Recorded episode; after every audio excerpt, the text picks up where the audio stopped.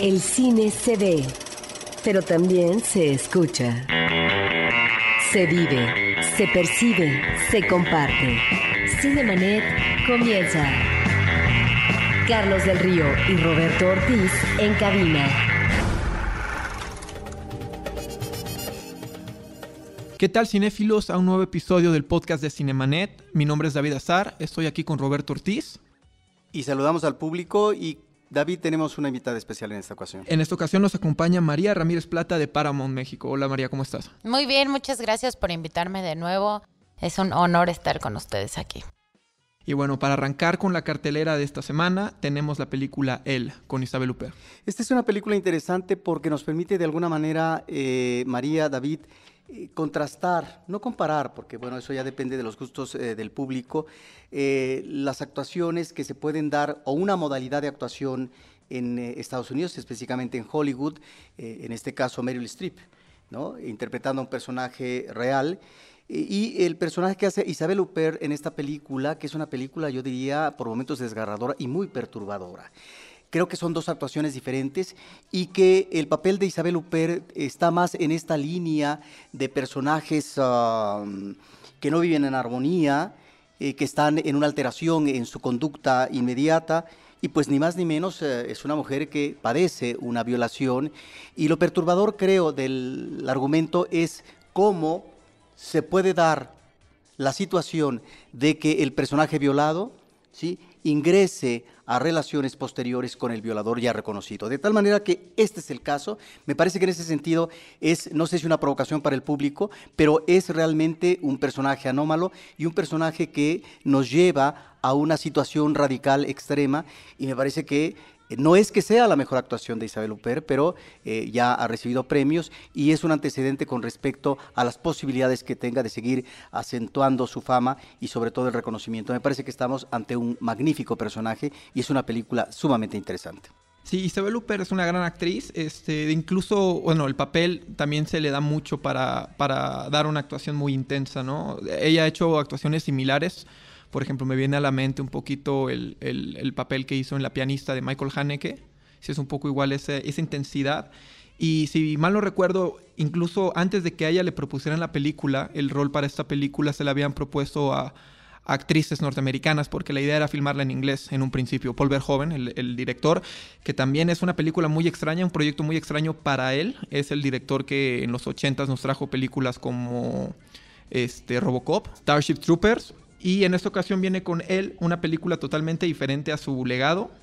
Y después de bastante tiempo estando inactivo, Isabel Huppert se, se acepta el, reto de, hacer esta película. Muchas actrices no querían hacerlo por lo que implicaba el papel, ¿no? O sea, el, el hecho de tener ahí la violación, pero aparte tener la violación de una manera, pues no quiero arruinar la película, pero sí es una manera más intensa y diferente como hemos visto antes. Es un thriller psicológico. Sí, yo diría que es una película comercial francesa, pero muy bien hecha.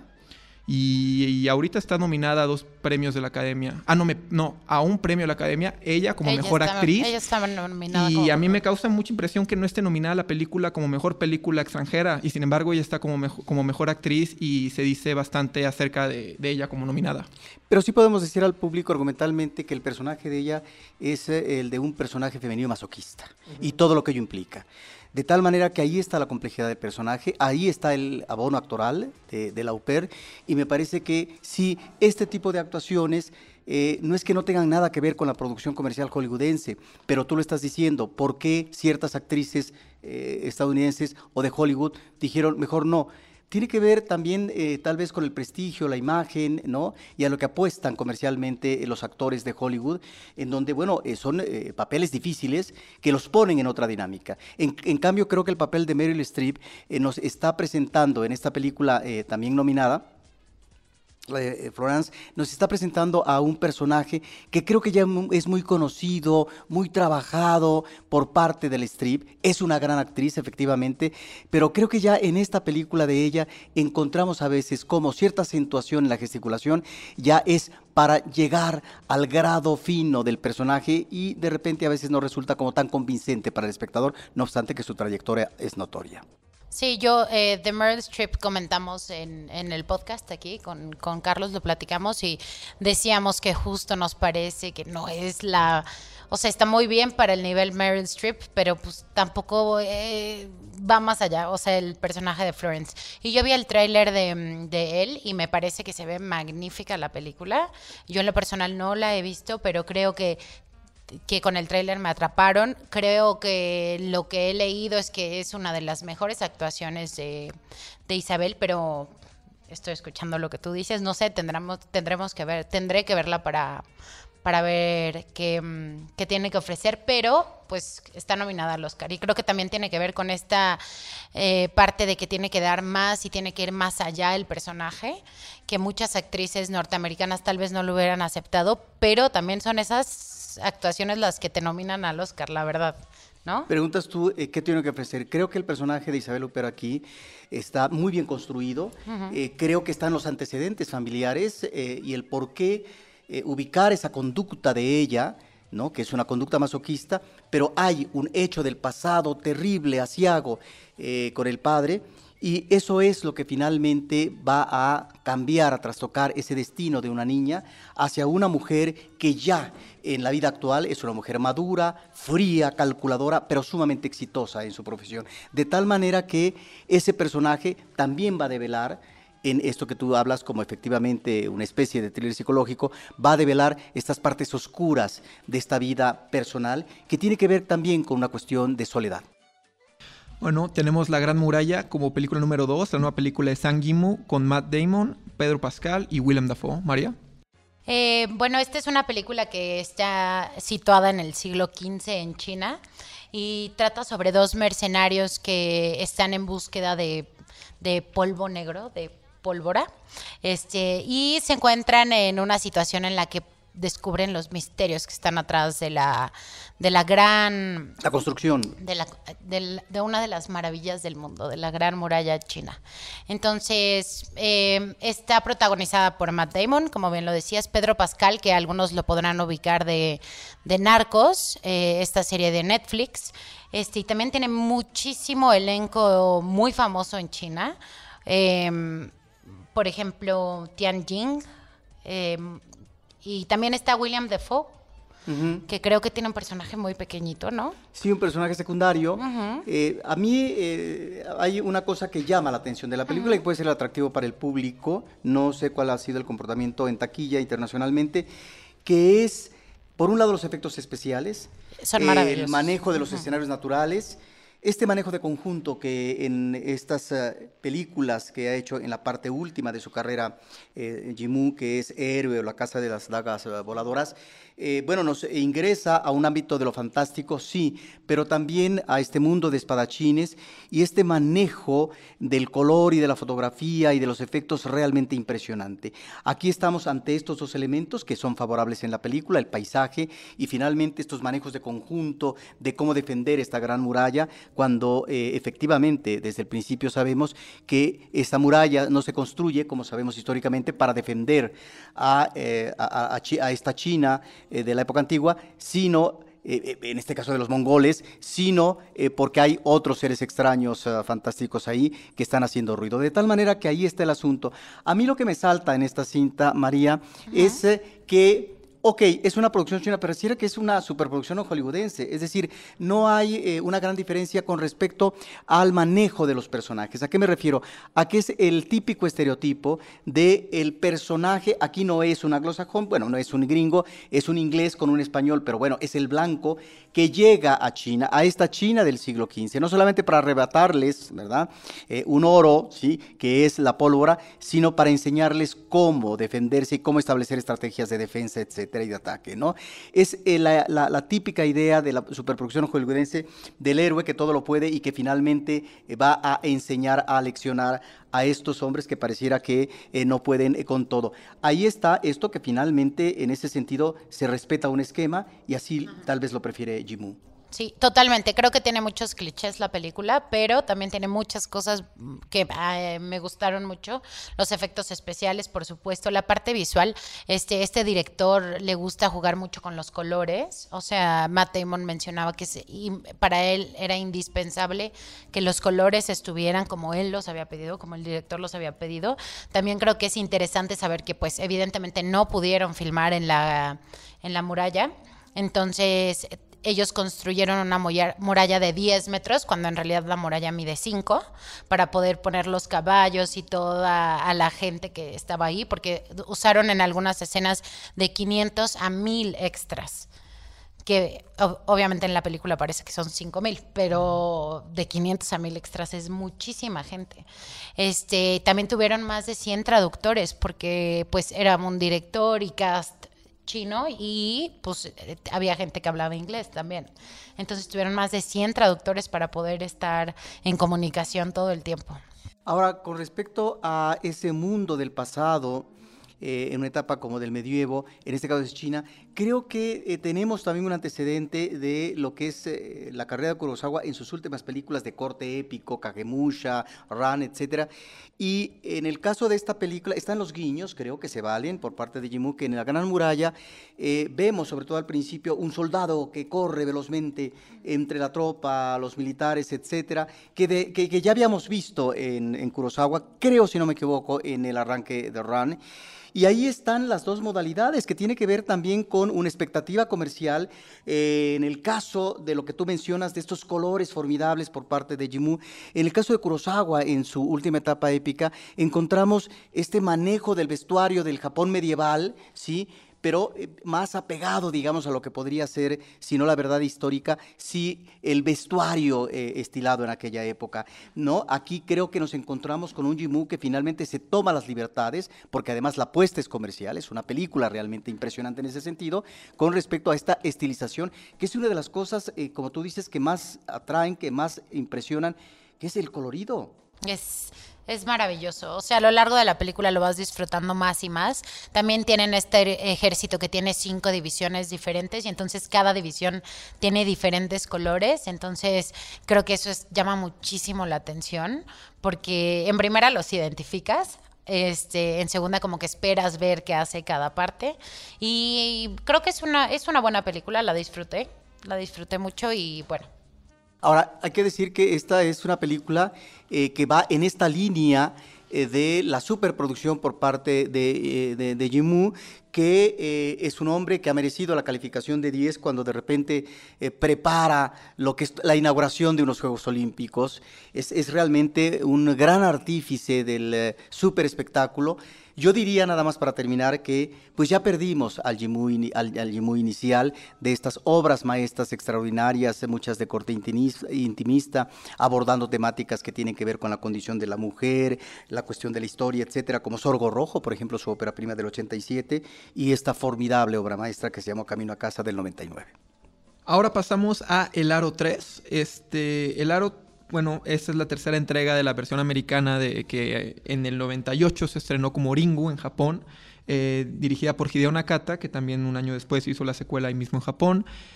Bueno, eh, aquí en el continente americano nos llegó en el 2002 bajo el nombre de The Ring, El Aro, dirigida por Gore Verbinski, un director que pues más conocido por la trilogía de, de Los Piratas del Caribe, también por la animación que hizo de Rango. Luego en el 2005 vino una secuela gringa también este, por parte de Hideo Nakata, dirigida por el mismo director que eh, haría las primeras dos originales en Japón. Y ahora nos llega la tercera entrega de esta saga que estaba un poco dormida, 12 años después, dirigida por Javier Gutiérrez, un director español. Este se trata de su, segunda, su segundo largometraje, después de una película que hizo en España llamada Tres Días en el 2008. Y bueno, pues en esta ocasión el Aro 3 este, trata de revivir una saga que, si bien ya, ya había permanecido bastante tiempo dormido, para mi opinión, no logra hacerlo con los mismos sustos que nos llevaron tanto las dos primeras entregas japonesas como las primeras entregas gringas. Estoy aprendiendo mucho de cine en este podcast con toda la información que me están dando. Sí, creo que eh, después de 15, 15 años, después de la primera película y 12, de... Ah, sí, 15 y 12. 15 y 12, y 12 después de la segunda, creo que es un aro un poco más flojo, un aro más comercial, un aro mm, que quiere atraer a las nuevas generaciones, involucrando el uso de las nuevas tecnologías, que porque como sabemos en la primera película, lo que sucedía era si tú veías un video en una, en una videocasetera, VHS, este, después de ver el video te morías en siete días y o a menos de que se lo enseñaras a alguien más en esta videocasetera. Y Obviamente, lo reproducieras, ¿no? Hicieras una copia del video. Hicieras una copia, se lo enseñaras a alguien más y entonces la maldición pasaba de persona en persona. Entonces, en esta ocasión, pues obviamente eh, tenemos que involucrar nuevas tecnologías, eh, como es el celular o las computadoras y entonces el video pues ahora se replica en la computadora, ¿no? Y lo puedes ver tanto en la computadora como en todos los dispositivos que tengan una pantalla, sea la tele, este, que al final pues Samara Morgan, este espíritu que venía a acechar a la gente con la maldición, aparecía a través de, una tele. Entonces, en esta ocasión eh, ya puedes verla en el celular, en la tele, este, en la computadora. Entonces, creo que quieren quieren jalar a las nuevas generaciones. Mm, es un acercamiento débil al para ser, creo que El Aro, el primero, fue una de las grandes películas de miedo, al menos de mi generación, sí era como un referente. Sobre todo la gente que no había visto la, la versión japonesa, este, pero, pero aún así vimos la versión japonesa después de ver la versión gringa, la verdad. Este, creo que es cualquier película de miedo. Sí, yo creo que, bueno, principalmente tenemos que hablar de algo importante que es que ya no está Naomi Watts en la película. Ella fue la protagonista de las primeras dos versiones, de las primeras dos este, entregas este, estadounidenses de la película. Ahora tenemos a personajes nuevos y también tratan de hacer, bueno, pues teniendo en cuenta que la película trata de un video que si tú lo ves te matan en siete días a menos que tú hagas una copia, pues también tienen que idearse en el guion una nueva jugarreta para que el mismo tema pueda seguir de pie y no te aburras como espectador. En esta ocasión tenemos una pareja de, adolescentes, de universitarios, que este, más que nada la chica, la novia, es la que, es la que funge como protagonista realmente. Que es Matilda Ana Ingrid Lutz. En realidad no es tan conocida. Sí, son actores nuevos. El, el único actor que vemos por ahí conocido es este. Johnny Galecki, que es de The Big Bang Theory, es ah, Bueno, el, profesor, claro, el, profesor, del chico. No, pero también tenemos una aparición de Vincent Donofrio, que salió en Full Metal Jacket de, Stanley Kubrick. Ahora la hace de antagonista. Y bueno, la historia es básicamente la chica tiene visiones. ella no tiene nada que ver con el video hasta que lo ve por, por salvar a su novio, quien lo había visto y necesitaba un relevo. Ahora se está, se está hablando de una investigación acerca de este, universitaria acerca de este fenómeno en el que se puede explicar y, esta chica se ve envuelta eh, en, esta investigación sin siquiera quererlo, ahora tiene visiones, ella viaja con su novio al pueblo originario de donde es Samara Morgan y empieza a develar por medio de visiones este, cuál es la historia detrás y el origen de, esta maldición. Creo que es interesante para, para las nuevas generaciones. Mm, Sí, y, un, detalle, y un detalle que rescato mucho fue eso, ¿no? O sea, porque tú, o sea, vemos las primeras dos películas y sí vemos este cambio en la tecnología, ¿no? Y de hecho hacen un guiño respecto a esto en el principio, ¿no? Con la, con la tienda esta de vintage, de cosas vintage. Y así es como se encuentra, de hecho, la videocasetera y de repente el investigador empieza a hacer los videos digitales y ya tiene una manera de continuar su investigación sí, es un, es un, es un guiño muy este, curioso y de ahí en más yo creo que la historia se cae. Son este, trucos muy, muy establecidos en Hollywood, los mismos que ya no sabemos. Los sustos datan simplemente de estar en completo silencio para luego mostrarnos algo espeluznante con todo el audio arriba. Este, la historia, pues, es muy predecible. Sí. Yo creo que estoy de acuerdo.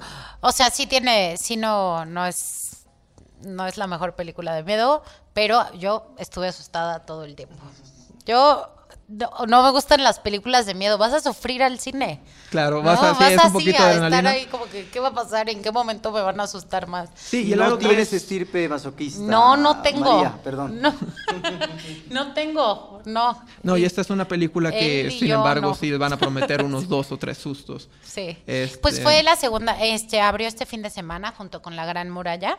El 3 de febrero estrenó junto con La Gran Muralla y La Gran Muralla eh, abrió como en México, en box office fue el primer lugar y en segundo lugar estuvo El Aro. Ah, creo que eh, le fue bastante bien a El Aro. Otra cosa, pues saliendo de la función del Aro 3, yo creo que sí se, se planean, al menos si no una, una serie de secuelas por allá, como que la, esta tercera entrega del Aro tampoco termina en, en- en- en un- una conclusión ya cerrada, sino como que te da a entender que la maldición continúa, ¿no? Que a pesar de los esfuerzos de los protagonistas, como que sí tal vez podamos ver un poquito el Aro más adelante, para bien o para mal. Bueno, hay otra una, una película que, que se llama La razón de estar contigo. María, ¿tú la has visto? ¿Qué nos podrías platicar de ella? Eh, pues la razón de estar contigo es, dir- eh, es dirigida por Leis Hallström. Este, él es director de, mm, de Hachiko. ¿Otra No sé película si de ver- perros? Sí, otra película de perros. Y en inglés esta película se llama A Dog's Purpose. Este, me, me llamó la atención que el director haya dirigido también esta otra película de perros. Creo que es una temática similar, solamente que en esta plantean eh, a la historia de un perro que, que va viajando a través de diferentes familias en diferentes cuerpos. Este, Diferentes vidas. diferentes vidas, este, diferentes cuerpos de perritos, ¿eh? Nunca cambia de ser perrito. Este, diferentes vidas, pero eh, siempre buscando la razón de por qué está en esas familias. Y entonces creo que es una película conmovedora. Este, la voz de- del perrito en inglés es Josh Gad, que es Olaf en Frozen. En este que es muy reconocido, creo que este personaje. Eh, tiene varias, varias cosas de, doblaje. También sale Dennis Quaid, Britt Robert- Robertson, que sale en Tomorrowland. Y bueno, este es una película emotiva. Creo que es una película para verla con toda la familia. En lo personal, Carlos me dejó esta tarea muy imposible porque el lunes pasado se murió mi perrito de 10 años, de toda la vida. Entonces, uno cuando tiene algo involucrado personal, siento que va al cine y, híjole, es el momento para desahogarse. Entonces, creo que todas las personas que han tenido un perrito en su vida tienen que ver esta película porque más allá de este mensaje en el que mm, el perro va cambiando de familia para saber cuál es la razón por la que está ahí, creo que eh, es padre conocer esta teoría en la que dicen que los perros son energía que vienen al mundo solamente para ir mutando y que nunca, nunca un perro sufre al momento de morirse. Porque hay gente que de hecho, este es un dato cultural que les quería contar. Hay personas que se dedican a hacer comunicación interespecie y entonces estas personas dicen que los perros no, los perritos vienen a este mundo solamente a... mm, o sea, porque tienen una razón para darte algo y por eso cuando se mueren se van súper tranquilos, porque además no tienen apego a la muerte, o sea, no están como que, ay, me voy a ir al infierno, ya sabes, como que no piensan esas cosas, ellos simplemente vienen, están aquí y ya, mutan a otra cosa. Puede ser irse a energías diferentes o puede quedarse en otras familias. Obviamente estas son teorías, pero me llamó muchísimo la atención porque creo que en esto está basada la película. Hablas de energía de el perro como especie. Ya en lo que es el tratamiento de este perro que va transmutando, ¿cuál es eh, la humanización, el grado de humanización que manejan en eh, eh, el perro como personaje? El perro como personaje dentro de la película creo que en primera el perro siempre tiene la misma voz, sea hembra o macho, grande, chiquito, siempre es la misma voz. Entonces creo que eso lo hacen para crearte empatía con el personaje, por supuesto. Este, desde mi punto de vista la película a pesar de ser emotiva, creo que dentro de las historias no concluyen bien, no cierran bien las historias, y como que te deja mucho o sea, como que solo están ahí las historias y no cierran tan fuerte. No cumplen un ciclo del no todo. cumplen un ciclo, solamente eh, la historia principal es la que te atrapa emocionalmente. Y eso que la fui a ver yo en un ahí en un momento sentimental en donde creo que pude haberme enganchado más. Solamente la historia principal es la que tiene un cierre más fuerte. De ahí en fuera como que en primera ya sabes que el perro o sea eso sale en el tráiler. El perro pues va a revivir o sea de cierta manera. Entonces siento que no logra tener esa empatía con, con el perro a lo largo de la película porque no cierran fuerte las historias y también lo que creo es le hubiera dado más peso a la historia principal en lugar de ir metiendo tantas historias. Entonces, creo que es, como decía, es una película para ir con la familia, llorar y también creo que tiene un mensaje bonito para los niños chiquitos porque creo que todos los que hemos tenido perros sabemos que pues eso va a pasar. O sea, siempre le vas a sobrevivir a tu perro y creo que es una manera tranquila de, de ver la muerte, incluso como como ser humano, ¿sabes? Dejar ir. Pero si quieren ver una para dejar ir, mejor vayan a ver un monstruo, bien a verme, ¿no? Creo que, ese es el nivel de profundidad que uno necesita cuando quiere dejar ir. Este. Otra película que vimos es Capitán Fantástico, que incluso está nominada al Oscar como mejor actor en el por el papel de Vigo Mortensen.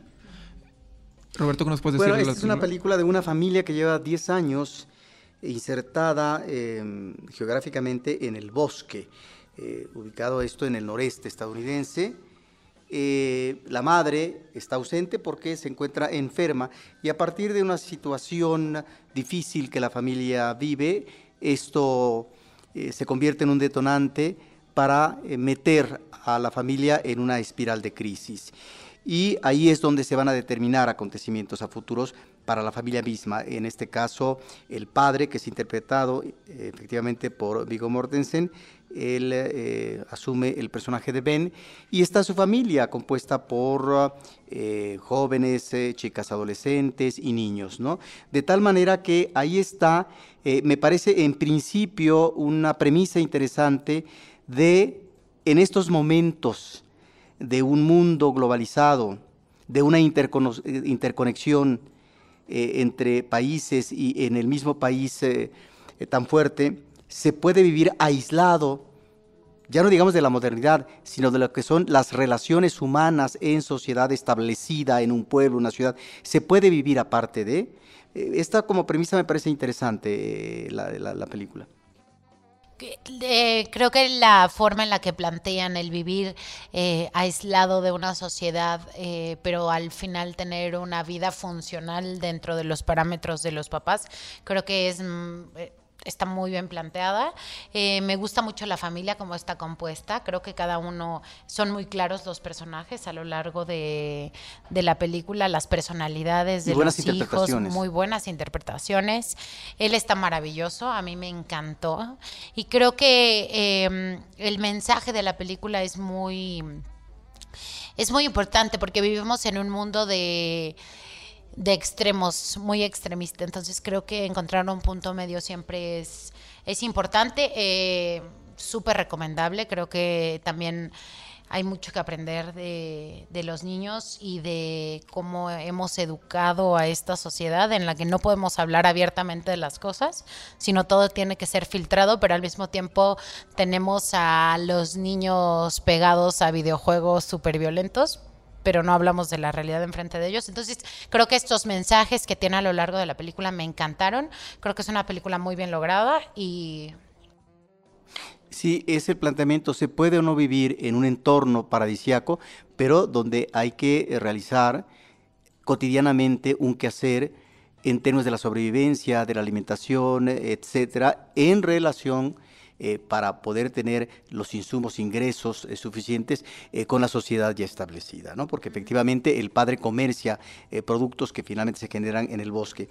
A mí me parece que es una película que comienza bien y que de repente hay esta idea de la moraleja al final, y es ahí donde creo que se debilita el personaje de Vigo Mortensen, porque él tiene todo un manejo como muy estructurado mental y en la acción cotidiana sobre cómo establecer la disciplina y el método de acción y de aprendizaje y del conocimiento y del manejo intelectual por parte de los hijos eh, de diferentes edades, etcétera. En ese sentido es muy riguroso. Y también lo que eh, de alguna manera dibuja la película es la posibilidad de que este eh, padre se convierta efectivamente en un hombre protector, pero también en hombre autoritario, donde está impidiendo tal vez la posibilidad de que estos chicos, en función de esta influencia que parece no llegar, pero que ahí está, de esta sociedad y que es irremediable, ¿sí? no atiendan ciertas inquietudes, ciertos propósitos, ciertos deseos, etcétera, ¿no? Y creo que el, el personaje se dobla muy fácilmente y, cierra una cinta eh, con, una, eh, con una especie de acuerdo eh, interfamiliar un tanto chabacano, un tanto complaciente, pero bueno, finalmente creo que como premisa es, es sumamente interesante, es decir, cómo establecer las coordenadas apartado del mundo. Y ahí es donde finalmente eh, la película eh, eh, sí te pone en una situación muy difícil de discernir en un mundo donde ya todo lo atrapa, donde todo lo incluye. Oye, pero ¿no se dobla por la culpa también? Puede ser, que eso ya no lo vamos a platicar al público. Claro, porque tiene que ver con una revisión y autoanálisis de lo que hizo o no hizo bien y si hay una falla o no. En ese sentido está esta consideración que entonces eh, eh, nos permitiría observar de otra manera esta conducta final del personaje. Tienes razón.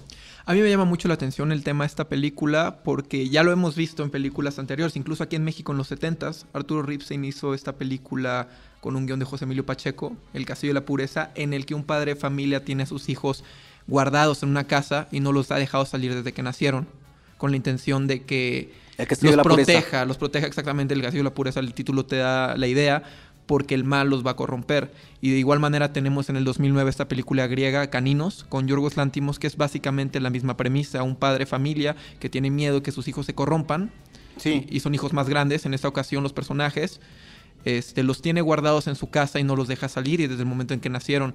Ahora, la, la película Capitán Fantástico de alguna manera es un acercamiento diferente, pero llega a la misma conclusión aunque no es el tema completamente central de la película, que pues en este caso no es tenerlos este, herméticos y guardados en un lugar solos para que no puedan salir, sino que están al contrario en la libertad completa, ¿no? En, un bosque, en este caso, pero eso es lo que te quiere decir es que no son este, no es el bosque la libertad máxima ni el estar hermético en un lugar lo que te afecta, sino las relaciones sociales que yo creo que es al fin y al cabo lo que estas tres películas te demuestran. Sí, a mí me llama la atención esta película que tú mencionas de Ripstein, que es El Castillo de la Pureza, porque sí, hay un tratamiento eh, por parte de Ripstein de manera muy libre, eh, porque finalmente, eh, si bien hay elementos muy propios de esa realidad que vivieron esta familia, ¿no? Em, creo que es efectivamente con un enfoque diferente, porque como tú dices, en el caso del Castillo de la Pureza, es la idea del padre de proteger a los hijos de la contaminación del medio exterior. Aquí me parece que si efectivamente eh, hay esa idea iniciática, estamos ante personalidades diferentes, es decir, las personalidades de una madre que está ausente pero que finalmente sabemos hacia dónde se dirigía con esta familia y de un padre que está activo en la realidad con sus hijos eh, en medio del bosque, eh, son seres pensantes, son seres eh, que entran en una dinámica diferente con respecto a si estamos aislados del mundo desde el punto de vista del espacio físico, donde vivimos, qué es lo que hacemos, nuestras actividades, hay una idea diferente, digamos, tal vez es una utopía, de manejar la educación, de manejar las relaciones de otra manera y también la concepción de cómo vincularse uno al mundo. De tal manera que me parece que ahí es donde eh, se articula eh, una serie de personajes con un, con un comportamiento muy atractivo, en donde inclusive la idea de los Antones es cambiada ¿no? por un intelectual y brillante como Noam Chomsky. Esto me parece, digamos, muy interesante, pero también la idea de la presencia de Dios, como en algún momento eh, lo plantea en términos irónicos el Hijo, eh, están desprendidos o no de esa figura máxima, es decir, que finalmente protege a la humanidad, que es Dios, o finalmente esta figura encarna en un padre que finalmente es el, hombre eh, que lo sabe todo y que los va a proteger de todo y que finalmente, es decir, arraiga en esta sustitución de esta figura eh, divina que ya no se requiere en este entorno de esta familia. Creo que, por lo que tú eh, mencionas, eh, David, pues hay, hay, muchos puntos interesantes. Sí, porque justo es que sí los tiene apartados del mundo, pero viven en libertad porque son libres de pensar, no solo de pensar lo que quieren, sino de hacer lo que quieren y de tratarlos como un ser pensante que tiene sentimientos y opiniones, que creo que eso es muy importante, pero al mismo tiempo sí hay un punto importante que es el tema de las relaciones personales, ¿no? O sea, eh, al final sí es apartarlos de la sociedad tal como la conocemos, pero también eh, un poco elitista en un tema de solo tener acercamiento a estas cosas mucho más elevadas. Este, creo que es muy divertido la manera en la que mm, este, se acercan a, a estos personajes como Noam Chomsky, este, y cómo lo festejan, este, no sé, creo que es, es muy interesante la película. Ahora queremos recomendar una película que si bien no es, no es nueva en cartelera, sigue en cartelera y es una película que queremos mencionar porque sí es muy buena y también por, por los premios que se ha llevado y las nominaciones que tienen los premios Oscars. Esta película es Moonlight, Luz de Luna, dirigida por Barry Jenkins. Y es una película que trata acerca de el crimen, la represión sexual y la violencia en, en cuando bueno, pues cuando está rodeado de, todos estos elementos y cómo, cómo afecta la sexualidad de una persona que está reprimida. Sí, es, es una película basada en la obra de In a Moonlight, Black Boys Look Blue. Es una obra, eh, mm, es, es, la historia de, de cómo cómo un niño eh, crece rodeado de violencia y cómo va descubriendo su orientación sexual y también cómo va descubriendo la verdad de en dónde está, está creciendo, ¿no? Este, creo que no sé qué tanto ustedes crean que merece esas ocho nominaciones al Oscar. Este, no sé cómo, cómo la ven. A mí me parece que es una de las películas fuertes eh, en las nominaciones al, Oscar, porque no sé qué tanto está pegada a la obra original, pero creo que le viene bien esta estructura narrativa de manejar capítulos en la secuencia de vida de este personaje negro, es el recorrido de su vida en varios momentos, en su infancia, en lo que va a ser su adolescencia y lo que va a ser una etapa de juventud que lo va a llevar tal vez a la madurez eh, desde el ámbito, digamos, del periodo de vida que vive, no porque a lo mejor eh, logre en esos momentos la madurez. Y eh, es una película que desde el primer momento nos maneja sensaciones de los personajes. Y eso me gusta mucho, porque a veces no es tanto el discurso y lo que el personaje está dando a entender de ese momento especial a partir de los diálogos, sino es a partir de lo que finalmente sus emociones y sus sensaciones en ese momento están ubicando eh, una etapa de vida y hacia dónde puede dirigirse este personaje como destino humano. Y ahí es donde me parece que si observamos el principio y el final, sin que digamos al público de qué se trata el argumento, es donde de repente, porque a veces en, una película que trata el tema de la infancia y uno ve estos elementos que están ahí en esta película eh, de Luz de Luna, alentadores tentativamente, posiblemente para un personaje infantil en términos de lo que podría ser un futuro más alentado, más promisorio, pues eh, sí y no, porque finalmente el destino depara sorpresas en términos del entorno que es determinante, en términos de la gente con la que te comunica, etcétera. Y de la misma sociedad en que estás viviendo, que en este caso estamos ante una población negra, en donde eh, también hay una actitud a partir de este personaje eh, que en, un inicio de su vida, en la infancia, todavía no sabe si finalmente va a tener una preferencia sexual que es el gusto, el deseo por los hombres o no, que después se define, pero que finalmente lo lleva a una situación de contención. Y me parece que estas vivencias, estas experiencias que va teniendo a través de la vida, algunas de ellas lastimosas, bueno, finalmente lo vuelven este personaje hermético. Y entonces ahí están los grandes contrastes entre estos pasajes de la infancia, en donde uno diría, ahí está el toque no mágico, pero el toque de un hombre maduro o de una mujer madura que finalmente van a lograr abrirle paso eh, provechoso a este niño, pues resulta que la realidad es diferente y la realidad es más abrupta en términos de la determinación del destino humano. Y ahí es donde creo que la película va cubriendo de manera muy atractiva, eh, seduce al espectador y también creo muy sutil en este itinerario de un personaje que no se atreve a decir no su nombre, sino su preferencia sexual. Yo estoy muy de acuerdo en el aspecto de la estructura de la película, siento que es algo que ayuda bastante a la manera en que se cuenta la historia, pues son tres capítulos los que tenemos en la película, es la niñez, la adolescencia y la, vida adulta, la adultez de, este personaje de Chiron. Y, este, y sí, es una película de protesta, una película de protesta en cuanto a la violencia que vive este, los, los, afroamericanos y bueno, específicamente la película está basada en Miami, ahí es donde el director cuenta su historia y basa la protesta de la violencia, pero también en cuanto a la sexualidad reprimida, pero todo esto parte de lo mismo, de la violencia y, y de lo, y el infierno que está viviendo el personaje de Chiron desde muy chico. Y me parece muy curioso cómo en los primeros dos capítulos tú ves un crescendo de todas las, de todas las cosas de, que, moldean la vida de Chiron para después en el tercer capítulo ver el resultado, que al final es lo que de alguna manera como espectador te va a mover muchas cosas.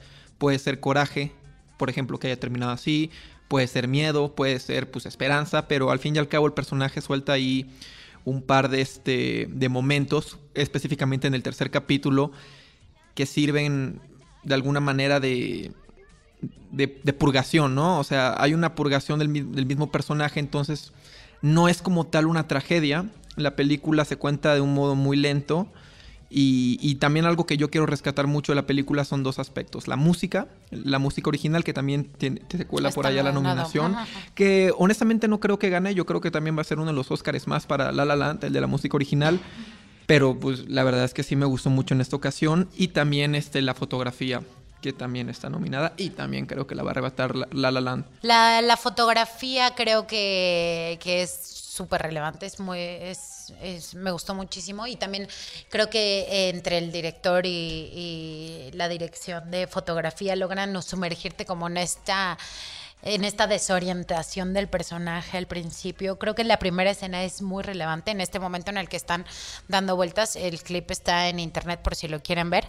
Este está dando vueltas la cámara y tú te sientes desorientado. O sea, real te están sumergiendo este mundo en el que este vas a conocer a un personaje en donde pues está viendo qué está pasando con, su vida y, con su entorno y está conociendo a esta gente. Y también creo que es muy importante de resaltar que no empieza la película con este personaje con Chiron, sino empieza con Juan, con el personaje Juan, Juan. Exactamente. Que igual es interpretado por Mahershala Ali, también nominado, al Oscar como mejor actor de reparto. Y creo que otra parte muy relevante que, que estuve viendo, el director trata de humanizar estos personajes que en realidad por naturaleza los veríamos como, y lo pongo entre comillas, como malos, porque se dedican a cosas ilícitas, porque viven en un ambiente hostil.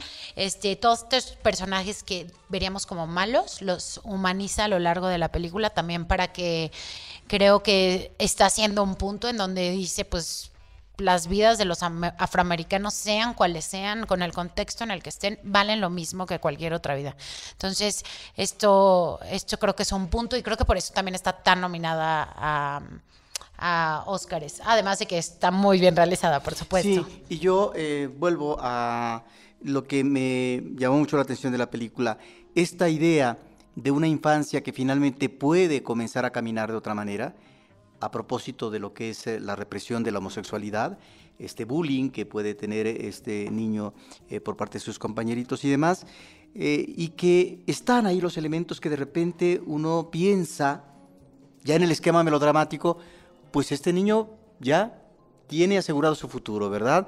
Para que logre superar toda una serie de problemas y demás. Y efectivamente están ahí los elementos que solamente se pueden lograr a partir ante la ausencia de una madre, aunque está presente, pero finalmente es eh, una madre solitaria, drogadicta, etc. Eh, está el cobijo de otros personajes. De tal manera que cuando vemos esa escena hermosa de este niño con una intención de cobrar seguridad cuando aprende a nadar en el mar, por ejemplo, o eh, establecer esta confianza para confesar una situación preocupante de él, de su familia, su madre, pero al mismo tiempo si es o no homosexual, en términos de decir soy o no marica, me parece que ahí están dados estos elementos en donde puede haber un refugio momentáneo, temporal, pero la realidad es otra. Y la realidad, efectivamente, como decía en un principio eh, David, es eh, fuerte, es abrupta, y es un medio realmente que puede ser determinante a propósito del tráfico de drogas y cómo ese mundo te puede absorber a final de cuentas cuando te sientes atrapado en la vida. Sí, yo honestamente yo creo que ese es el punch de la película, que Barry Jenkins no, como tú dices, María, no distingue entre blanco y negro, bueno y malo, sino todos los personajes son víctimas, al fin y al cabo son víctimas de, lo que sucede a su alrededor, o sea, la madre es víctima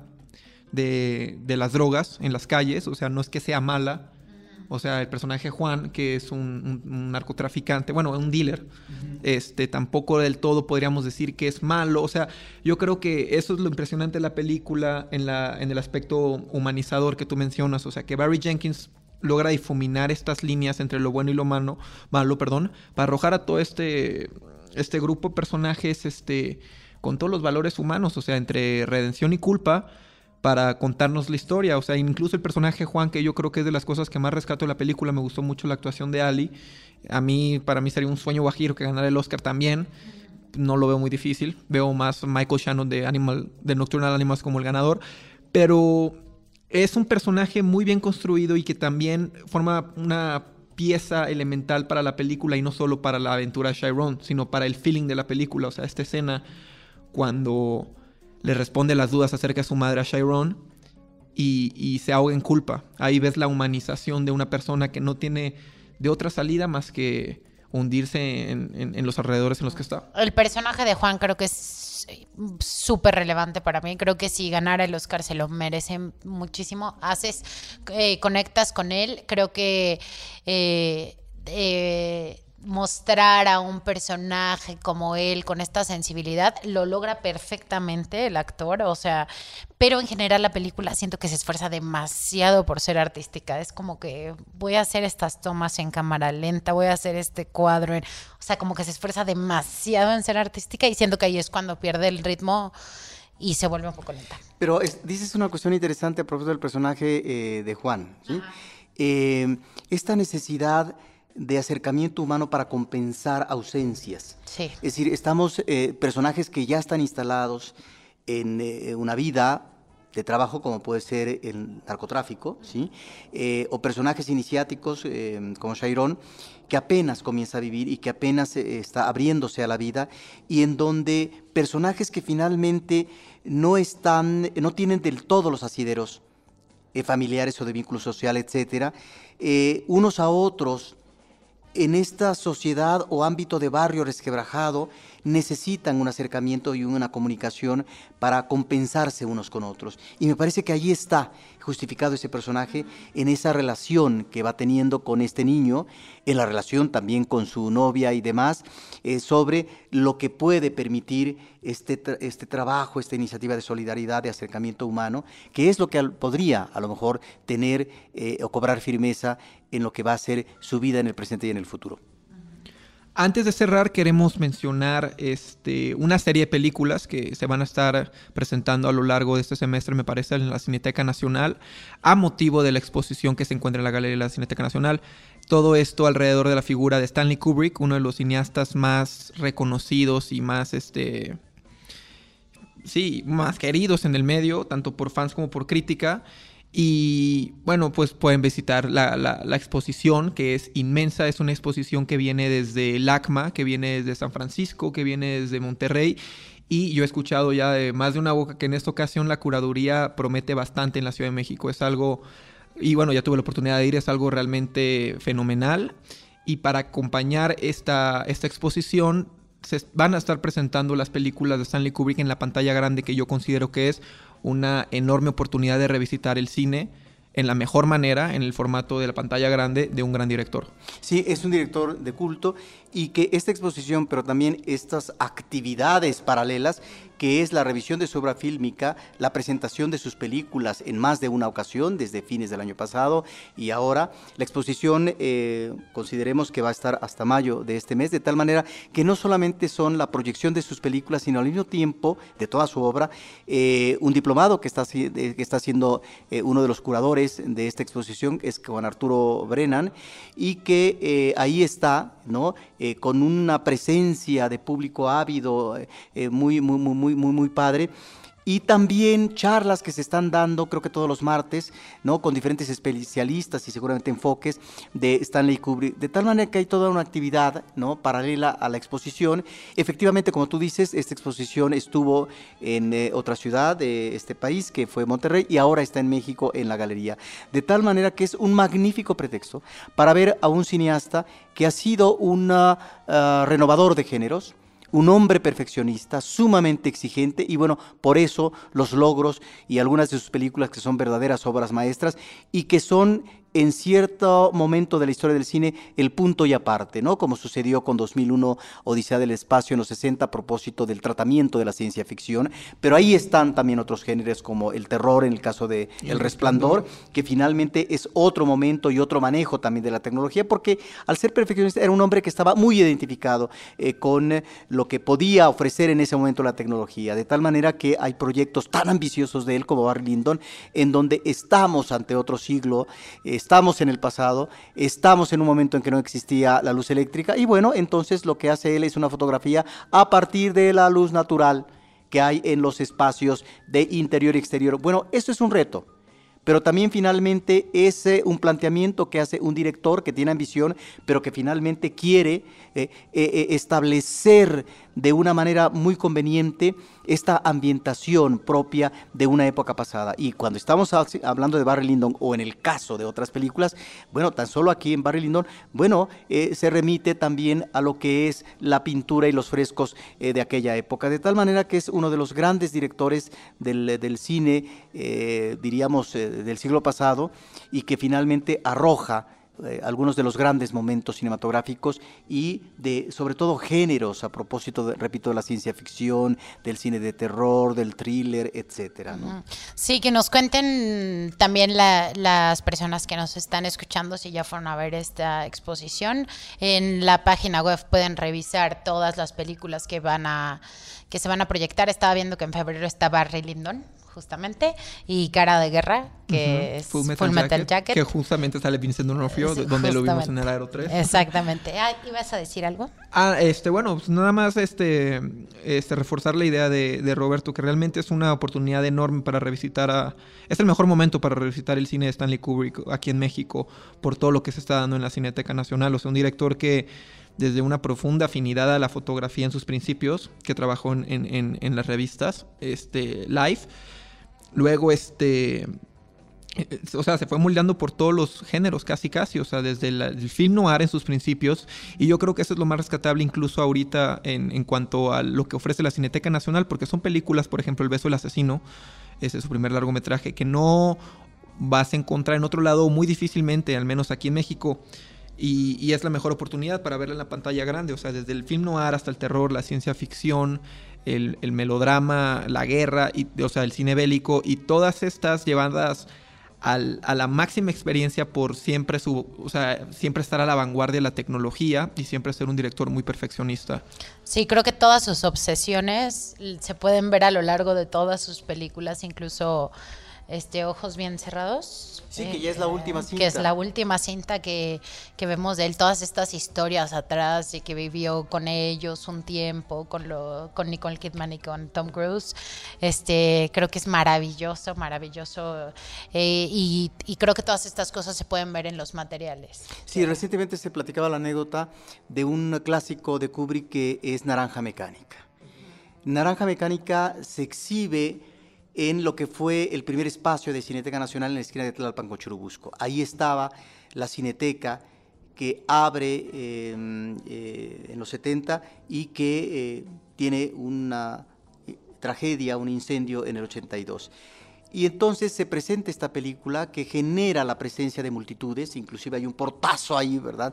que afortunadamente no pasó a mayores, pero ahí están estos antecedentes históricos de un cine que no era visto y que solamente a través de estos circuitos alternativos que se estaban generando, estamos hablando de los 70, como eh, eh, eh, una cineteca, y ahora se retoma en otro momento, en otro periodo, de la difusión de la cultura cinematográfica, con una exposición, con la revisión de su obra, con, con charlas, con un diplomado, y en donde nuevamente Naranja Mecánica está ahí, porque realmente era una película en su momento, sí, polémica y de gran impacto, pero por su grado de violencia en ese momento, pues era una película que no tan fácilmente llegaba a un país como México. Justo con esto yo quería concluir respecto a lo de Kubrick, este todo todo estas todo esto que está ofreciendo la Cineteca Nacional, yo creo que más allá de Kubrick son, son buenas noticias para un futuro, ¿no? O sea, los espacios como la Galería de la Cineteca Nacional que recientemente se abrió el año pasado con la exposición de la comedia mexicana, ahora es su segunda exposición, esta de Kubrick. La tercera. La tercera. Ah, disculpa, la tercera. Y digo, se están poniendo las pilas con extensión académica, los diplomados, y todo lo están, este, lo están convergiendo en una experiencia cinematográfica sublime. La verdad es que lo que vayan a hacer después, yo siempre estoy pendiente. O sea. Es un gran acierto de la cineteca, la un verdad. Un gran acierto. Complementar todas estas facetas de Kubrick en diferentes ámbitos, la exposición, la presentación de las películas, el diplomado. Yo siento que es enriquecer bastante la cultura cinematográfica, así que se lo recomiendo de todo corazón. Súper. Pues les dejamos en el canal de Cinemanet el link para que vayan a, a la página de la cineteca. Pueden buscarnos en Twitter como Cinemanet, arroba Cinemanet, Instagram, arroba Cinemanet, Facebook como Cinemanet también. Y gracias por escucharnos. Mi nombre es David Azar, estoy aquí con Roberto Ortiz y María Ramírez. Nos vemos para la próxima. Cinemanet termina por hoy. Más cine en Cinemanet.